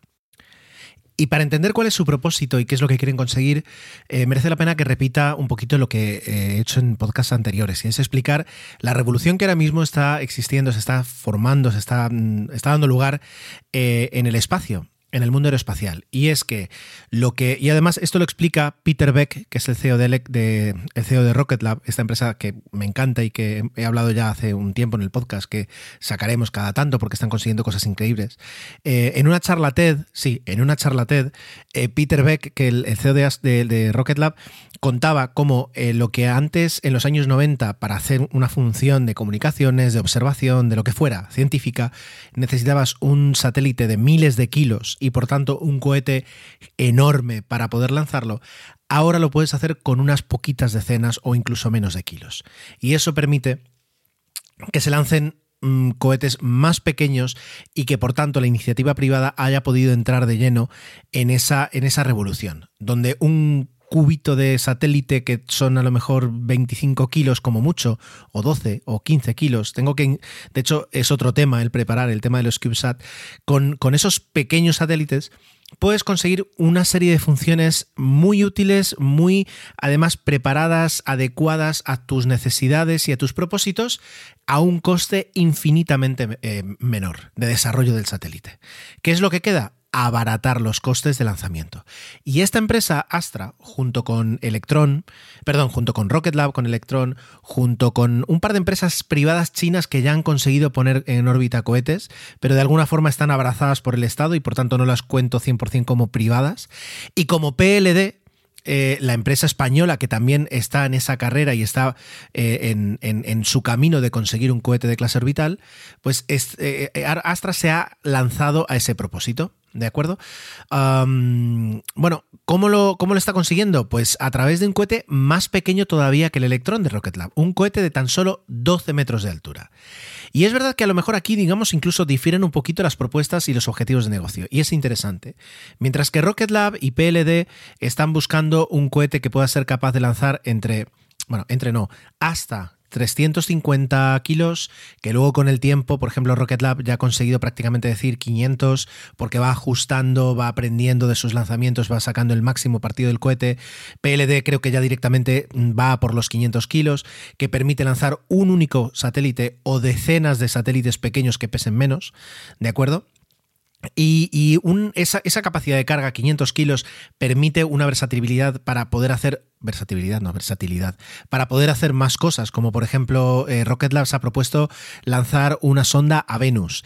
Y NASA le ha, le ha dado un contrato para lanzar una sonda pequeña orbital a la Luna. Y estamos hablando de un satélite que ya digo, es decir, perdón, de un cohete que tan solo puede levantar 500 kilos, pero ya es capaz de llegar a Venus y de llegar a la Luna. Eh, sin embargo, por ejemplo, aquí Astra eh, su propósito es hasta 150 kilos. Y eso prácticamente la dirige a un único público, que es los usuarios y los, los promotores de satélites muy pequeños que van para cubrir determinadas funciones. Ya digo, eh, queda pendiente, en algún momento haré un podcast eh, en el que explique, mejor o profundicemos un poquito en lo que, es la revolución de los satélites pequeños, lo que, la utilidad para las empresas, eh, los CubeSat, lo que ofrecen, lo que no, para la investigación, la ciencia, las universidades, etcétera, etcétera. De momento quedémonos con que Astra se ha, apuntado, desde luego, a esta iniciativa y desde hace unos años han puesto en marcha diferentes cohetes. De hecho, los llaman Rocket 1, Rocket 2 y Rocket 3 en un alarde de creatividad. Em, los dos primeros eran demostradores de tecnología eh, que no llegaron ni, lo intentaron, digamos, no era su propósito, pues el, conseguir vuelos orbitales, un poquito lo, que le pasa a PLD con el Miura 1, que es un, es un, por una parte, un cohete demostrador, aunque es verdad que el Miura 1 de PLD también va destinado a, poder llevar cargas de pago para poder hacer pues, determinados experimentos científicos en microgravedad mientras dura el, salto, pero que no llega a, orbitar. Bueno, pues eh, después del Rocket 1 y del Rocket 2, Astra ha intentado tres lanzamientos con el Rocket 3. Los dos primeros fueron mm, bastante... Eh, desastrosos, no lo voy a decir, pero digamos, no, cumplieron las expectativas. Es verdad que cuando intentas lanzar por primera vez un cohete orbital, prácticamente es imposible que lo consigas, y Astra no lo consiguió, tampoco lo consiguió SpaceX en su momento, no recuerdo ahora mismo si Rocket Lab lo llegó a conseguir en su primer lanzamiento, pero bueno, es decir, eh, eh, es tanta la tecnología que tienes que probar, tantas las cosas que es, muy, es casi imposible que te salga la primera. Bueno, pues eh, con el primero no salió, con el segundo parecía que sí lo podían llegar a conseguir, pero no mm, les falló y a los 30 segundos tuvieron que destruirlo porque se quedaron sin, sin propulsión. Puede fallar mil cosas, una bomba, un conducto, un sensor, una válvula. Y con el tercero mm, prácticamente se han quedado a punto. Eh, por, lo, pronto, y, el éxito para ellos, y ellos lo declaran como un éxito, es que la primera fase del cohete funciona. Es decir, eh, cogió la velocidad necesaria, mantuvo la trayectoria y llevó la segunda fase hasta el punto en el que tenía que la segunda fase ponerse en marcha. Y la segunda fase del cohete también se puso en marcha. Lo que pasa es que no terminó de funcionar y se quedó muy cerquita. Entonces, aunque no es un lanzamiento orbital y, no han demostrado que su cohete eh, puede orbitar, sí han demostrado que están ahí, que tienen la tecnología, que hacen falta unos ajustes y, algunas cosas más. ¿A quién le importa?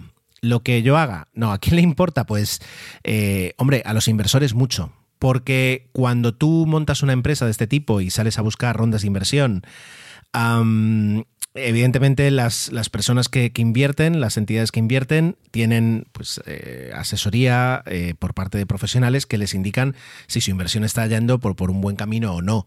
Y, y, validan un poquito las pruebas y validan un poquito la trayectoria, los avances, etcétera, etcétera. Si, si empiezas a lanzar cohetes y no hay ningún avance, salvo que tengas un, método de, desarrollo eh, muy arriesgado, pero que luego tenga pues eh, un, retorno muy alto, ¿no? Eh, como puede hacer SpaceX, que va probando con, con, prototipos y si revientan, pues revientan, van al siguiente, pero a cambio, cada vez que consiguen dar un paso, pues es un paso de gigante. Pero salvo que tengas ese tipo de desarrollo y para eso necesitas ya tener un- una credibilidad y tener una, mm, experiencia, pues eh, cada vez que haces una prueba tienes que demostrar que has aprendido, que estás eh, aprovechando ese dinero, porque cada cohete que pierdes eh, son qué sé, decenas mínimo, decenas, y, lo normal es que sean casi casi cientos de millones de euros que puedes llegar a perder. En un cohete tan pequeño es verdad que no tanto, pero lo que no tienes por el co- coste del cohete lo tienes por el coste del desarrollo y por el coste de la plantilla trabajando en esos cohetes, ¿de acuerdo? Entonces, eh, Astra prácticamente lo ha conseguido. Y ahora pues se quedará a ver cuáles son los próximos lanzamientos, ¿de acuerdo? Es curioso porque ahora mismo, es decir, eh, Astra está lanzando desde, desde Alaska lo cual pues es interesante porque es un, un punto de lanzamiento que prácticamente no se suele utilizar. Es verdad que Alaska tiene una empresa, es decir, eh, que opera ese punto, de, ese punto de lanzamiento, esa base de lanzamiento, y tú puedes ir con lo que quieras, les pagas y ellos te dejan lanzar desde ahí, tienen las licencias, tienen los permisos, pero, pero bueno, se supone que hay lanzamientos de otro tipo, lanzamientos militares o lanzamientos de, de otro tipo de, cohetes, pero bueno, de momento lo están lanzando desde ahí y ya veremos si, si pueden empezar a lanzar desde más sitios, ¿de? Am, eso les daría ventaja a la hora de decidir y a la hora de que el cliente decida eh, pues desde dónde quiere que su cohete se lance. Y eso tiene importancia porque eh, condiciona mucho la órbita que, vaya a tener las condiciones las posibilidades de esa órbita así como también a veces el, desarrollo es decir un- una órbita digamos que requiera mucho trabajo por parte del cohete para lanzar un satélite en un determinado punto pues eh, reduce la capacidad de peso, porque casi todo se lo tiene que gastar en llegar hasta ahí. Una órbita muy directa, pues permite a lo mejor levantar algo más de, peso y llevar un, un satélite más, más, eh, más pesado, o si es un conjunto de satélites, como puede pasar, llevar más satélites todavía. Entonces, bueno, vamos a, vamos a ver un poquito qué es lo que ocurre. Ya digo, es decir, estamos en plena revolución, estamos en, en- una época muy interesante. Astra ha conseguido pues pues un hito, prácticamente, prácticamente ha conseguido un hito que ya, ya digo, solo ha conseguido Rocket Lab antes si descartamos a las chinas. eh, que ya bueno que, que están abrazadas o que están muy apoyadas por el Estado y por tanto pues no las considero como iniciativas privadas 100% y pues seguiremos atentos. Eh, hay otra empresa que se llama... ah, ¿Para qué he cerrado yo la pestaña? ¿Y por qué no tiene Safari lo de cerrar la volver a abrir la pestaña que acabas de cerrar? Firefly es otra empresa que está desarrollando un cohete privado para poder conseguir eh, pues, eh, lanzamientos orbitales y eh, pues habrá que también estar pendientes. No he estado revisando un poquito cuál es el progreso. Sé que todavía no han llegado a lanzar, lanzar nada, aunque llevan más de cinco años trabajando, que es un poquito lo, habitual, no, no tiene nada de, de mm, nada de extraño que lleven cinco años y no hayan hecho lanzamientos. Pero bueno, ellos incluso apuntan un poquito más alto, hasta cargas de 600 kilos o incluso si es mm, órbita baja terrestre, hasta, hasta cargas de 1000 kilos. Con, con 1000 kilos ya tienes un, tienes un, coche encima ahí, o sea que no hay ningún problema. Bueno, eh, para ser una, una sección prácticamente improvisada, espero que eso haya interesado. Ya digo, eh, yo no sé cómo va a ser el futuro, evidentemente, porque si no, no estaría aquí, estaría ahora mismo ganando una pasta brutal. Pero lo que sí sé es que eh, de alguna forma nos va a empezar a, condicion- a condicionar, no, a influir esta, esta pequeña revolución de, los satélites ligeros y, y vamos a poder ver las ventajas en a lo mejor 5 años o 10 años o menos. O de repente vemos que Apple o Google lanzan una versión actualizada de su herramienta de mapas con datos eh, que se actualicen prácticamente cada semana y diremos cómo eso es posible y a lo mejor es porque tienen han desplegado su propia red de satélites que están tomando información y volcándola en los sistemas. Eh, hay radares hay perdón hay satélites ópticos hay satélites de, de apertura sintética de radar que obtienen imágenes por la noche y a través de las nubes eh, y permiten actualizar cualquier oh, posición. Es decir ya digo el futuro está en el espacio. Y, en este caso ya no es con naves enormes tipo Nostromo, sino con aparatitos de, de 10, 15, 25 kilos que cuando terminan su función se desintegran en la atmósfera y tienen un, un coste residual prácticamente cero. Así que ya está.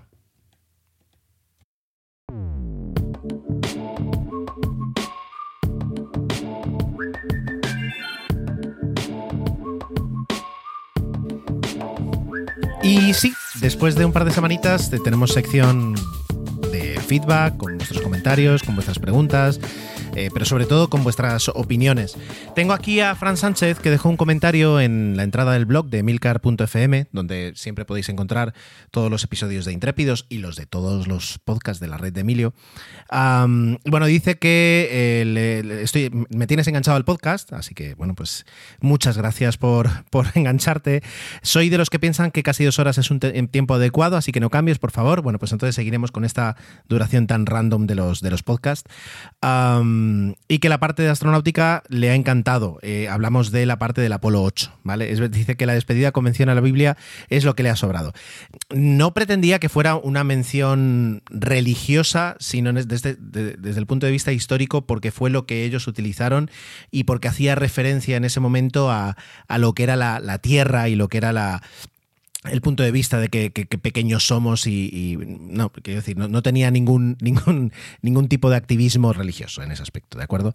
Dice que, eh, y me, me comenta algo que yo no conocía, y es que hace tiempo en Kickstarter salió un proyecto para realizar un, un documental acerca del Apolo 8 y entrevistar a los tres, ah, a los tres eh, astronautas que estuvieron, eh, bueno, que, que formaron la misión y que todavía siguen vivos.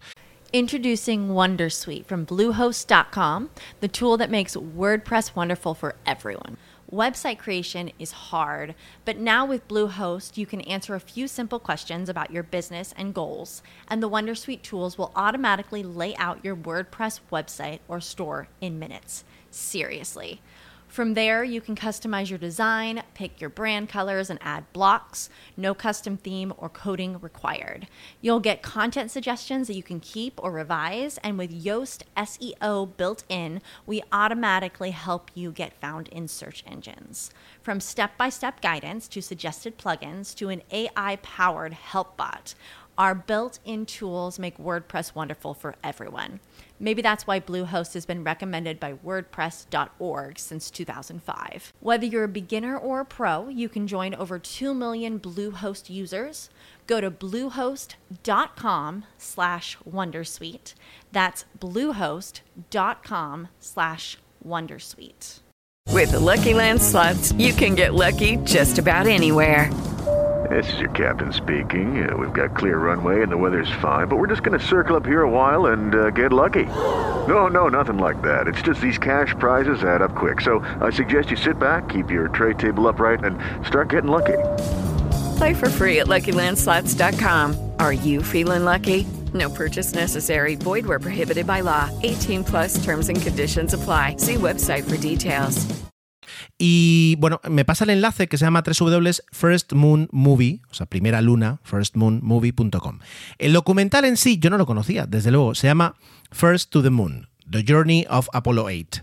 Eh, y es, bueno, desde la página web puedes ver el tráiler. Yo lo he visto, son dos minutitos y me, ha parecido espectacular. Espectacular porque recoge realmente, y en este caso, pues eh, con imágenes de archivo, pero también con las voces de los protagonistas, un poquito lo que supuso. Eh, y el tráiler, de hecho, empieza con una, con una entrevista, una entrevista que le hacen en una rueda de prensa que tienen en aquella época los tres astronautas, les preguntan si creen que la misión es peligrosa y ellos dicen eh, que no, porque si no, pues no estarían en, habrían apuntado a la misión. Eh, pero luego escuchas la voz en off diciendo que ellos en ese momento no entendieron realmente cuáles eran los riesgos de, la misión y que Jim Lovell dice que consideraba que tenían una de, o sea, un 33% de probabilidades de que todo fuera bien. Eh, es alucinante los riesgos que tomaron y lo bien que fue teniendo en cuenta que solo perdieron tres astronautas en, la misión, bueno, en, en, las pruebas del Apolo 1, ¿no? Ah, demasiado bien. Ah, demasiado no, pero muy bien, quiero decir. Entonces, el, documental es espectacular. ¿Qué ocurre? Que se puede ver en, en varias plataformas. Está disponible en, en, Amazon, pero en Estados Unidos. Tengo que ver luego en España cómo se traduce. En teoría también está en, en la iTunes Store. Eh, en Amazon Prime Video, mira, me aparece aquí el enlace. Pero ya digo, no sé si, porque me manda la página americana. Tengo que revisarlo. ¿Vale? Así que voy a ver si, si para la próxima semana puedo uh, puedo verlo. Y luego además Amazon.com, eh, o sea, eh, la, la, página americana de Amazon, dice que te pone este documental dentro de un servicio eh, de que te tienes una semana gratuita y luego pagas 3 euros al mes que se llama Curiosity Stream.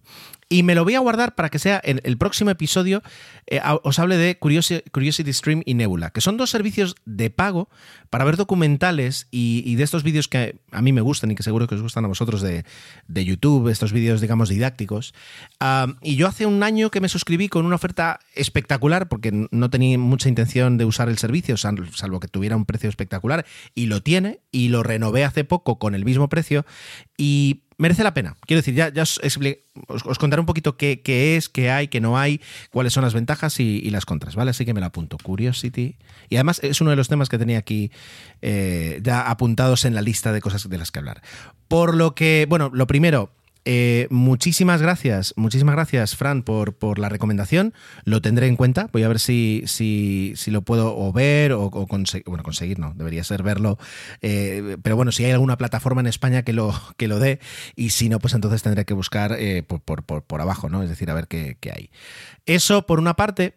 por otra parte, aprovecho para, para, repetiros que estoy abierto a. Mm, más allá de recomendaciones, opiniones, críticas, lo que queráis, preguntas, consultas, eh, a, vuestras ideas sobre cosas que comentar en el podcast, en cualquiera de las tres secciones, eh, porque bueno, es, un descubrimiento muchas veces para mí lo que me podéis recomendar, cosas que a lo mejor yo no tengo ni idea eh, y, en una semana o en dos semanas o en un mes o en el tiempo que haga falta me da tiempo para sumergirme y luego lo compartimos entre todo, no como un ánimo de enseñadme, que también, si no compartamos y entre todas las personas que lo escuchamos, pues ahí está. Tengo pendientes algunas cosas, algunos temas que ya digo que están ahí. Luego tengo una pendiente, tengo pendiente una, una, colaboración con mi amigo Andreu del podcast Segurizando, porque después de hablar de todo el tema del ODOH, de las consultas privadas, etcétera, él como profesional de la seguridad, eh, no, no me lo tiro por tierra, pero me vino a decir, por mucho DOH, hay un punto en el que todavía eh, se escapan los datos. Y, como nadie sabe, no, nadie sabe, o sea, sabe muchísimo más que yo, pues le he invitado al podcast para que nos lo cuente. Así que ya tendremos pronto su, colaboración. Voy haciendo aquí trailers de los que hacemos en, la sección de feedback, ¿no? No, sé si es lo correcto. Luego, eh, Carlos, Carlos Torna, en el canal de Telegram de Cajer 7, que sí, eso existe y, de hecho lleva mucho tiempo, desde que monté Cajer 7 y, e intenté agrupar un poquito todos mis podcasts eh, eh, allí, eh, pues existe y las conversaciones continúan. Yo soy malísimo y, entro menos de lo que debería y, no mantengo el canal como, como, debiera y eso es un mea culpa y, también me he propuesto pues mejorar esas comunicaciones y mejorar el mantenimiento un poquito del feedback que, que se genera en, en, los podcasts que hago, en los que hacía, en los que quiero hacer, etcétera, etcétera.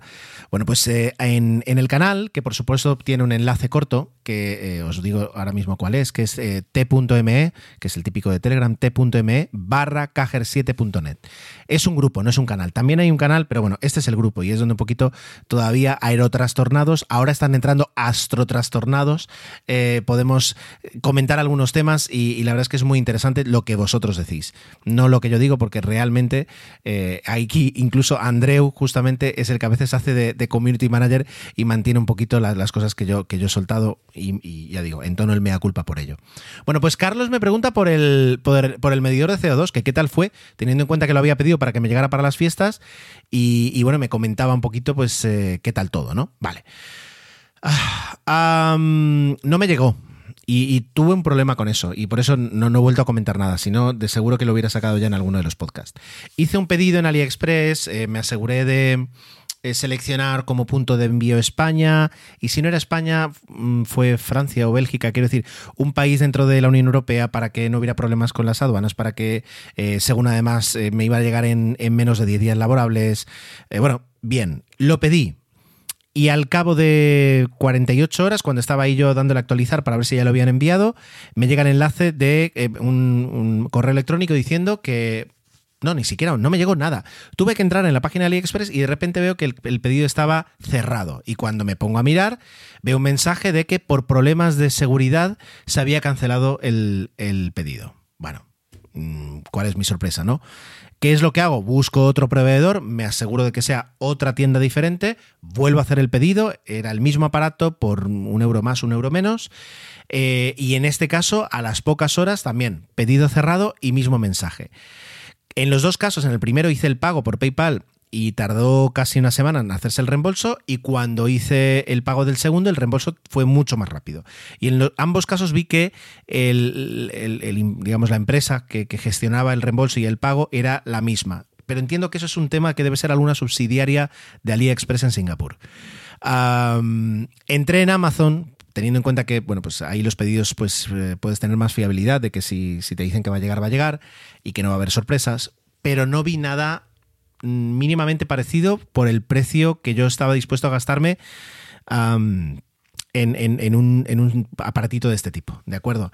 Entonces, eh, conclusiones, pues al final no lo pedí, al final, eh, pues estuve ejerciendo aquí de, abridor de ventanas eh, en las fiestas, cuando, bueno, la poquita familia que nos reunimos sin, y lo digo no, no, por, no por en plan, no, por supuesto no penséis, no, de, verdad éramos, éramos menos del límite y nos interesaba mucho que fuéramos menos del límite, porque eh, además en Baleares ahora mismo las cosas están fatal. Pero mm, luego yo me he quedado ya con un poquito de convencimiento de que AliExpress cada vez es un, una peor, es un peor recurso para conseguir tus, tus eh, gadgets o eh, tus productos, ¿vale? Porque Existe, algún día podemos hablar un poquito de, las, de los pros y de contras de, AliExpress, pero por una parte existe eh, muy poca seguridad de que algo llegue, de que no te llegue, aparte de luego la calidad de los productos, pero eso es aparte. Eh, la, la, la, ¿cómo se dice? La picaresca de anunciarte un producto por un precio, pero luego el producto nunca está disponible y los que te ofrecen luego es el, eh, un precio más regular y más, incluso más caro que otras alternativas. Y entonces lo de ordenar por precio no te sirve absolutamente de nada. Eh, y luego, por ejemplo, yo entiendo que a lo mejor el problema que hubo con mi pedido era el envío a Baleares. ¿Por qué? Pues porque como el, este aparatito venía con una, una, batería de litio y los envíos con baterías de litio tienen que cubrir algunos requisitos para poder enviarse por avión, pues muchos vendedores directamente no te ofrecen el envío a Baleares. Y eso es algo que en Amazon tenemos, bueno, cada día. Y de hecho, pues eh, lo sufrimos bastante porque muchos ves un producto, te encanta, haces clic y este producto no se puede enviar a tu, a tu, mm, a tu dirección. Y cuando luego seleccionas una dirección que yo tengo guardada de Madrid, de un día, eh, hace muchos años que fui a buscar algo allí, de un locker de allí, eh, pues allí sin ningún problema, Madrid sin ningún problema. Y es, y es por el tema casi siempre del tema de las baterías de litio.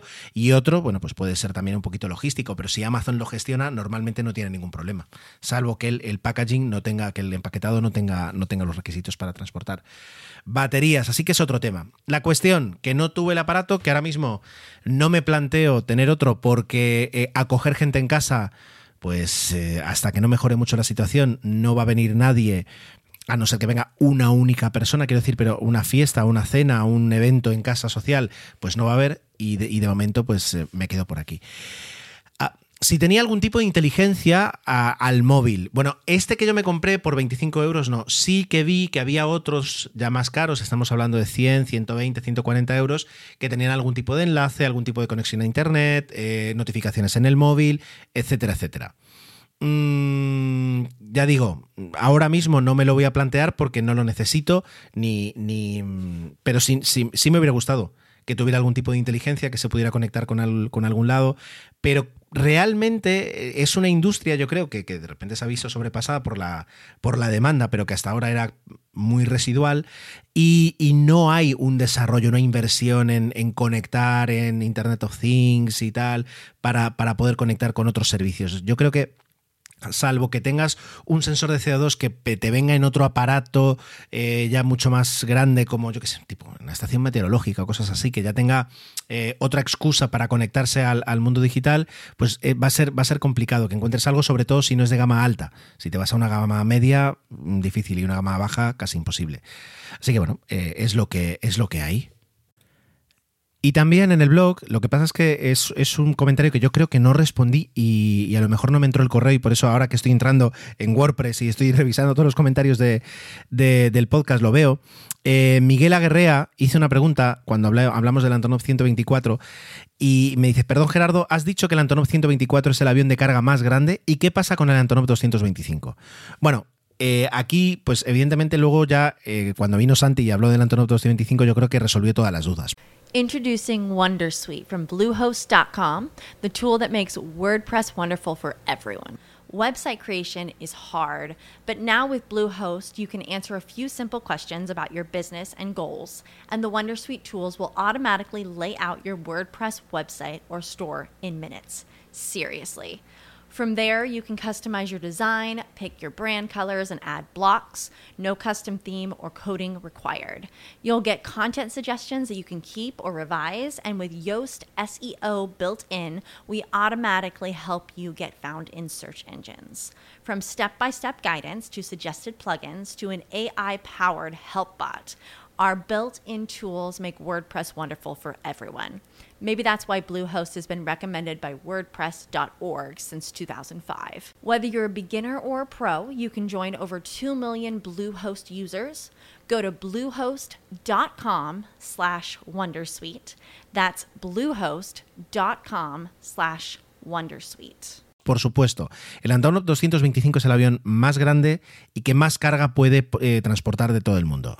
Pero, y aquí es, ese es el, pero, es un único avión que existe en todo el mundo. No vamos a hablar de sus orígenes y sus circunstancias porque ya lo dijo Santi. Y aunque ahora está realizando vuelos comerciales, es único, es decir, es, es, el que hay. Y no sé si algún día van a poner en marcha el segundo, pero sería muy raro, ¿no? Sin embargo, el Antonov 124 es el avión que más carga puede tener, digamos, que se haya comercializado. Es decir, que tú, no sé si a día de hoy, pero a lo mejor sí, tú puedas ir, comprarte uno, comprarte dos, montar una compañía aérea y, pues eh, si lo llegan a, resucitar y vuelven a fabricar, pues tú puedas venir y decir, quiero hacer un pedido de 10 aviones nuevos. El avión más grande de carga que alguien te puede vender, que no sea un ejemplar único, es el, es el Antonov 124. Y ese era el, el, sentido. Es decir, aunque el récord lo tiene el 225, en el día a día eh, quien, quien, lleva los números y quien, bueno, ¿me entendéis? Pues sería el Antonov 100, el querido Antonov 124.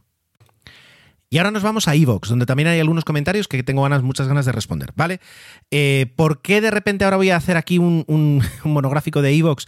Bueno, diferentes motivos técnicos que antes he intentado grabar, no ha funcionado bien y directamente paso de explicar porque es entrar en un berenjenal que me llevaría varios minutos, uh, pues allí vamos. Me, equivoqué. Alejandro Amor me hace una corrección acerca de la sonda eh, Hayabusa 2. Yo dije que la, la, sonda estaba volviendo, que iba a llegar a órbita de Tierra, que iba a lanzar un pequeño, una pequeña cápsula que iba a ser capaz de llegar hasta Australia, donde estaban esperando ahí los japoneses para recogerla. Y es mentira la sonda no ha llegado a orbitar la Tierra, ha pasado por la Tierra, pero ya se aleja de la Tierra rumbo a su nueva misión, porque aunque la misión eh, principal ya ha finalizado y de hecho están ahí los japoneses eh, trabajando con sus 0,4 gramos de, de, partículas de materia de un asteroide, lo cual pues 0,4 gramos nos puede parecer muy poco, pero entiendo que eh, usado apropiadamente da para muchísima ciencia, bueno pues a pesar de que ya ha cumplido, como todavía tiene batería, están, los instrumentos funcionan, eh, las comunicaciones también, se ha alargado su misión y ya va rumbo al asteroide 2001 CC21, donde va a llegar dentro de seis años, bueno, dentro de cinco años y pico. Y si eh, sigue funcionando para entonces, luego eh, su trayectoria la llevará hasta el asteroide 1998 KY26 en el año 2031.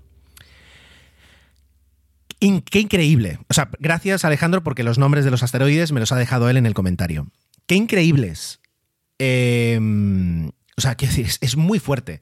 Que una sonda que lanzas en, los primeros años del siglo XXI, o bueno, en este caso, eh, en, en, las primeras dos décadas del siglo XXI, esté más de 10 años en el espacio recorriendo eh, cientos de millones de kilómetros para conseguir datos sobre no uno ni dos, sino hasta tres asteroides diferentes. La cantidad de datos que puede aportar y que en el futuro eh, nos, puede, nos puede aclarar muchísimas cosas sobre el inicio del universo y el inicio de nuestra, nuestro planeta y nuestra, bueno, nuestra vida en sí, es, es alucinante. Es, es eh, o sea, me salen palabras en inglés así tipo GIF, ¿no? Mind blowing, tal, awesome, para, para describirlo. Pero bueno, lo, lo, vamos a dejar en castellano con, con mi entonación también.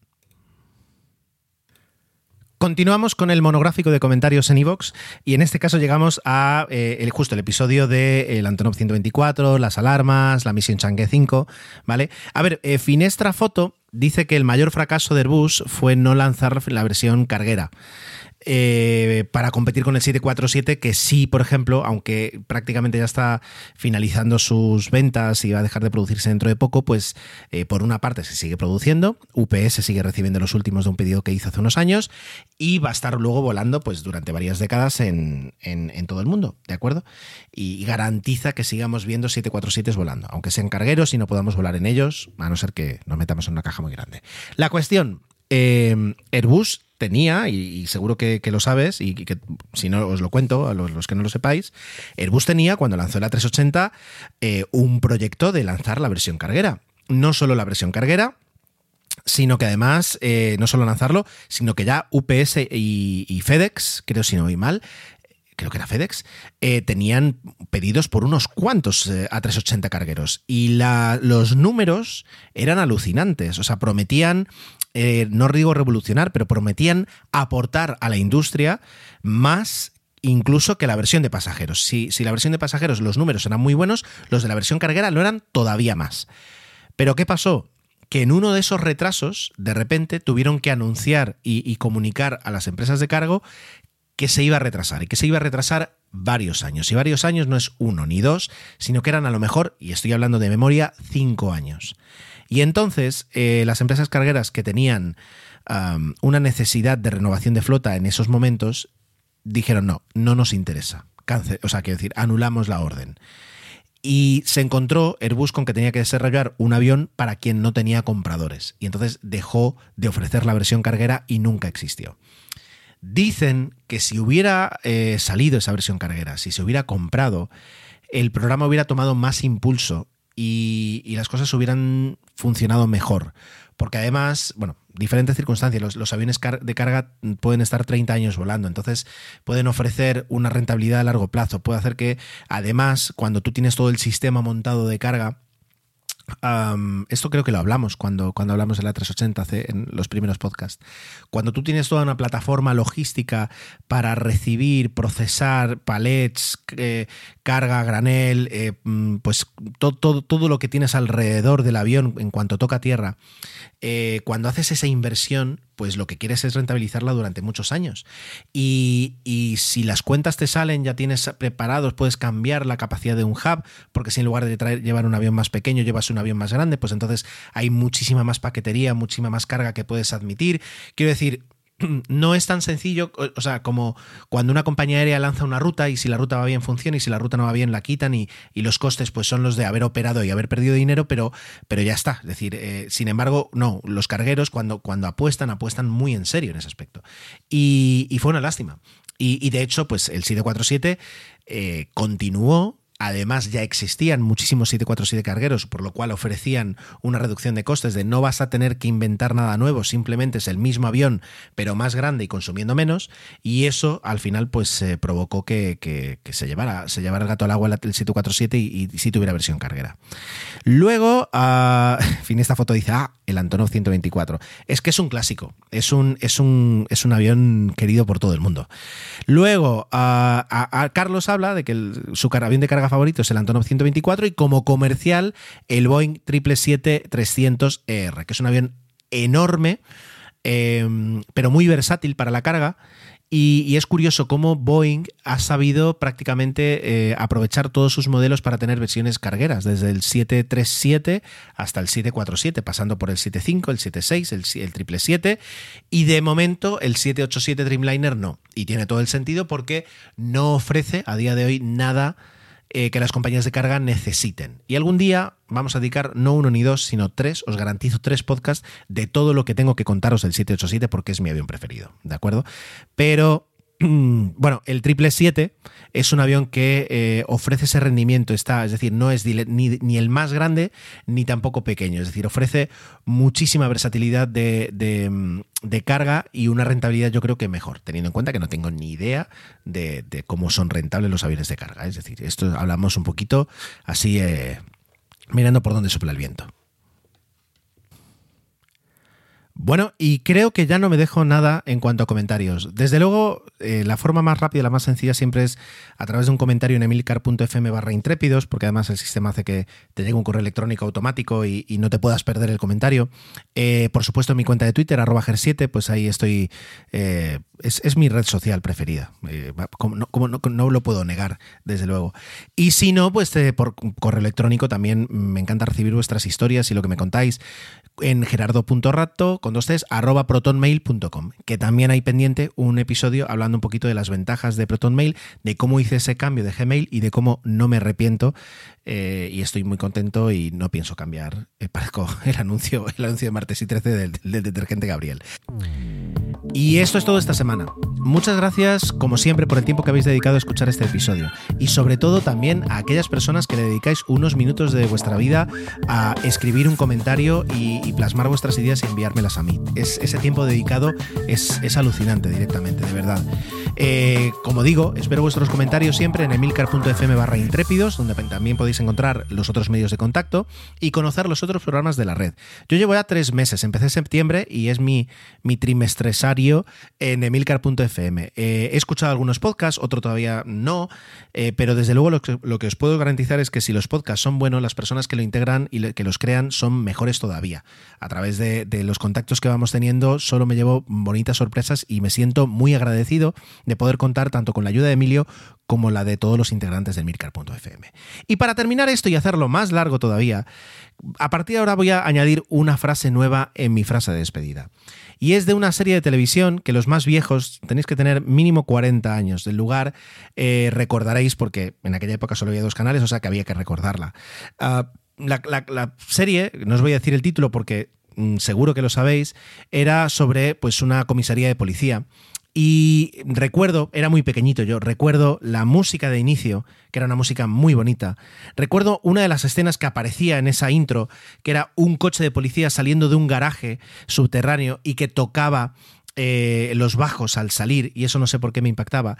Y luego también una frase muy repetida por el sargento, que cada vez que terminaba el briefing por la mañana con los agentes y asignaba las tareas y las misiones, les decía siempre algo que ahora me parece más útil que nunca. Y es la siguiente frase. Tened cuidado ahí fuera. Y no, no, en este episodio no hay un largo silencio al final del podcast. Judy was boring. Hello. Then Judy discovered chumbacasino.com. It's my little escape. Now Judy's the life of the party. Oh, baby, Mama's bringing home the bacon. Whoa. Take it easy, Judy. The Chumba life is for everybody. So go to ChumbaCasino.com and play over 100 casino style games. Join today and play for free for your chance to redeem some serious prizes. ChumbaCasino.com. No purchase necessary. Void where prohibited by law. 18 plus terms and conditions apply. See website for details.